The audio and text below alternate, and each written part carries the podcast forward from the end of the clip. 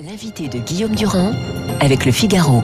Voilà, Delphine Orvilla, vous êtes rabbin, vous publiez Vivre avec nos morts aux éditions Grasset. Vous rappelez au début du livre que vous avez fait des études de médecine qui vous ont permis justement d'aller jusqu'à l'anatomie la plus précise et parfois donc d'en tirer des conclusions assez particulières quand vous avez par exemple aperçu qu'une femme que vous étiez en train de disséquer avait encore donc du rose, euh, c'est-à-dire des, des, ongles peints, ce qui vous a fait réfléchir évidemment, mais ce n'est pas le cœur du livre, à au fond notre destinée. Notre destinée aujourd'hui, c'est une pandémie. Alors on va revenir sur l'aspect qui est très important justement de la mort dans le judaïsme, mais là c'est toute la société française qui est confrontée à cette mort. Euh, vous vous considérez qu'il faut l'affronter, mais comment l'affronter dans un périmètre où les où les familles sont finalement, pour beaucoup d'entre elles, tenues à l'écart justement de cette dernière ou de ce dernier voyage? Oui, on a l'impression qu'on est effectivement dans une euh, société où la mort a fait non pas son grand retour parce qu'elle était jamais partie, mais en mhm. réalité, euh, elle nous rappelle en permanence que on vit avec, il va falloir vivre avec, et qu'en réalité, si on n'est pas capable de l'accompagner, si on n'est pas capable de la parler au moment où elle surgit, il y a énormément de fantômes avec lesquels on va devoir apprendre à vivre. Moi, j'ai l'impression qu'on est déjà entouré de ces fantômes, de mhm. ces résidus d'histoire moi, j'ai l'impression de recevoir depuis des mois déjà des gens qui effectivement n'ont pas pu dire ce qu'il fallait dire, n'ont pas pu tenir dans leurs bras ce qu'ils devaient tenir. Et ils le vivent très mal. Hein. Il faut, être, il faut être clair ce matin, ils le vivent extrêmement mal. Ils le vivent mal, on se rend compte aussi parce qu'on est exactement à une date anniversaire. On est à l'année d'anniversaire de ces morts qu'on n'a pas pu accompagner. Et moi, depuis 10 euh, à 15 jours, je passe un temps considérable dans les cimetières ou à accompagner des familles qui viennent marquer une année de deuil, mhm. d'un deuil qui en réalité pour eux n'a pas vraiment commencé. C'est-à-dire que je suis entourée de gens qui pleurent à chaudes larmes comme si la mort avait surgi hier, avant-hier ou la semaine dernière. Mhm parce que quelque chose du temps dans cette pandémie a changé. On a changé notre rapport à l'espace. On n'a pas pu être là physiquement dans l'espace quand on devait y être. Et on a changé notre rapport au temps parce qu'une année, pour certains, est apparue comme un siècle et pour d'autres comme deux semaines. Et finalement, il y a quelque chose de collectif, de global, de politique euh, sur lequel on doit se pencher, parce que sinon on devra vivre avec ces fantômes. Civilisation judéo-chrétienne, donc il y a effectivement entre les chrétiens et les juifs euh, quelque chose de fondamentalement commun, mais en même temps des différences. Alors parmi les différences que vous racontez, qui sont, j'allais dire, les plus simples et qui ne sont pas euh, dénouées de symboles, il y a le fait que les chrétiens sont enterrés, j'allais dire, habillés euh, d'une certaine manière avec leurs habits du dimanche, alors que c'est un, c'est une chemise blanche qui accompagne une grande partie donc euh, de ceux qui nous quittent et qui sont juifs. Mais il y a aussi une chose qui est importante avant qu'on rentre dans ces détails, c'est la conception générale que, que vous donnez et qui est liée à une phrase que vous citez d'André Malraux, à savoir, parce que c'est là qu'il faut réfléchir sur le fond du problème, que cette mort, c'est une sorte de destin aussi qui est... Et c'est là qu'on entre dans le vif du sujet.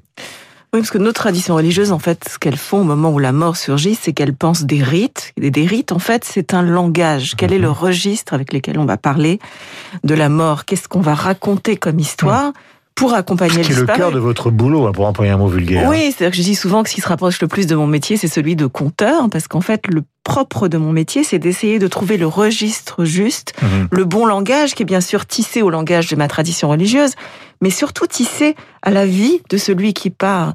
Quels sont les mots qu'on doit utiliser pour le raconter, mhm. pour l'honorer? Et toutes les vies ne se racontent pas de la même manière. Il y a des vies qui doivent être racontées par le prisme, je sais pas, de la tragédie, du drame, d'autres qui doivent être racontées par le drame de, pardon du terme, de la comédie romantique, parfois même du western ou du thriller. Mhm. En fait, on peut raconter nos vies de bien des manières. Et la question qui se pose quand la mort arrive, c'est quel est le registre le plus juste pour celui qui part, mais aussi pour ceux qui restent. Qu'est-ce que ceux qui restent doivent entendre pour garder la trace exacte de celui qui part? Alors, au départ du livre, là j'entre justement dans le, dans le travail, c'est l'affaire de Charlie Hebdo. Nous sommes en 2015 et vous êtes donc euh, convié à parler de celle qui est la psy de Charlie Hebdo. Et ce qui est très compliqué pour quelqu'un qui a une activité religieuse, qui est votre cas, c'est que vous vous retrouvez face à une famille qui demande que ce soit vous qui veniez, mais qui représente le journal le plus le plus athée de France, c'est-à-dire qui sont des militants absolus. Et donc comment faire pour raconter justement, pour être le, le, le compteur de cette contradiction fondamentale? C'est compliqué et en même temps c'est pas compliqué parce que la... Oui, voilà. En fait, dans la, la tradition juive, c'est peut-être parfois compliqué à expliquer dans un contexte euh, à majorité euh, chrétienne ou, ou, catholique. En fait, la tradition juive n'est pas qu'une religion.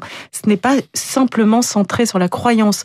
On peut être juif de mille manières, de façon extrêmement culturelle et parfois athée ou anti-religieuse. Ça peut avoir affaire mmh. Des rites, une culture, une tradition, parfois même culinaire, etc., historique.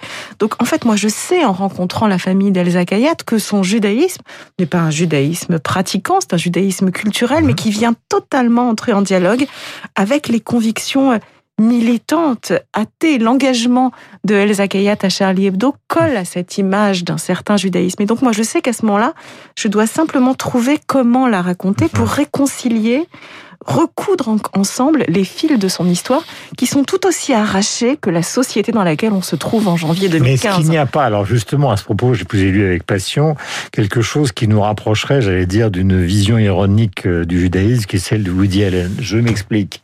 euh, vous avez dans la culture traditionnelle chrétienne une énorme organisation, euh, le Vatican, euh, l'Église, etc., etc. Or, on a l'impression que bien que les gens aient souvent le sentiment qu'il y a du côté du judaïsme une certaine forme d'orthodoxie. Justement, ce qui lie Dieu euh, euh, aux Juifs, le Dieu des Juifs, c'est une certaine forme de liberté d'interprétation. C'est-à-dire qu'au fond, Elsa Kayat, euh, pour le Dieu des Juifs, c'est une certaine forme de liberté accordée à l'humain.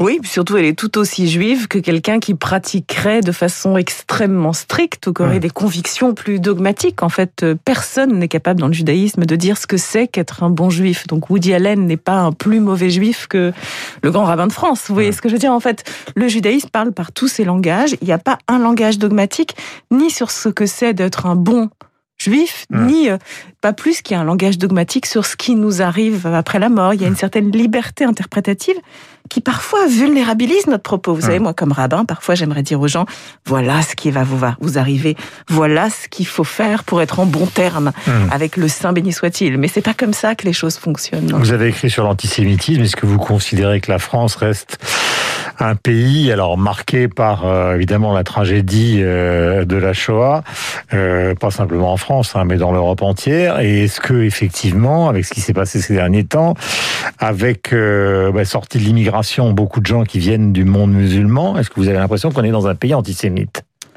On n'est pas dans un pays antisémite, on est dans un pays qui a été marqué par l'antisémitisme, un pays où il y a eu beaucoup de lumière et beaucoup d'obscurité pour les juifs, un pays où on a émancipé les juifs, mais un pays où il y a eu la collaboration, un pays où Léon Blum a pu être à la tête de l'État et un pays où il y a eu l'affaire Dreyfus.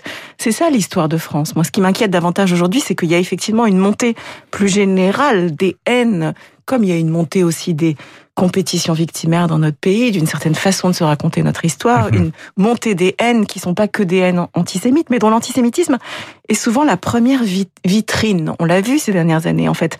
La montée de la haine et des manifestations antisémites, c'est souvent une sorte de répétition générale un prélude à une haine qui va frapper tout le monde. Et c'est là où ça nous concerne tous, mhm. pas seulement les juifs, mais tous, parce qu'en réalité, c'est toujours, oui, une forme de répétition générale, de prélude à quelque chose, à une haine qui va tous nous frapper. Vous vous souvenez, par exemple, pendant la période des Gilets jaunes, parce qu'on est dans une affaire de religion, on est dans une affaire de culture, mais aussi dans une affaire sociale.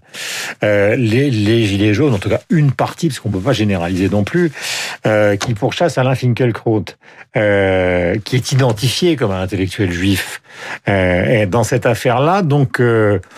Beaucoup de gens ont commencé à interpréter d'une manière différente le mouvement des Gilets jaunes, en se disant, bah, finalement, ce sont ceux qui sont victimes de la société parce que, pour des raisons X, Y, Z, leur pouvoir d'achat n'est plus assumable, mais en même temps, de l'autre côté, sont aussi ceux qui poursuivent Alain Finkielkraut, en tout cas une partie d'entre eux.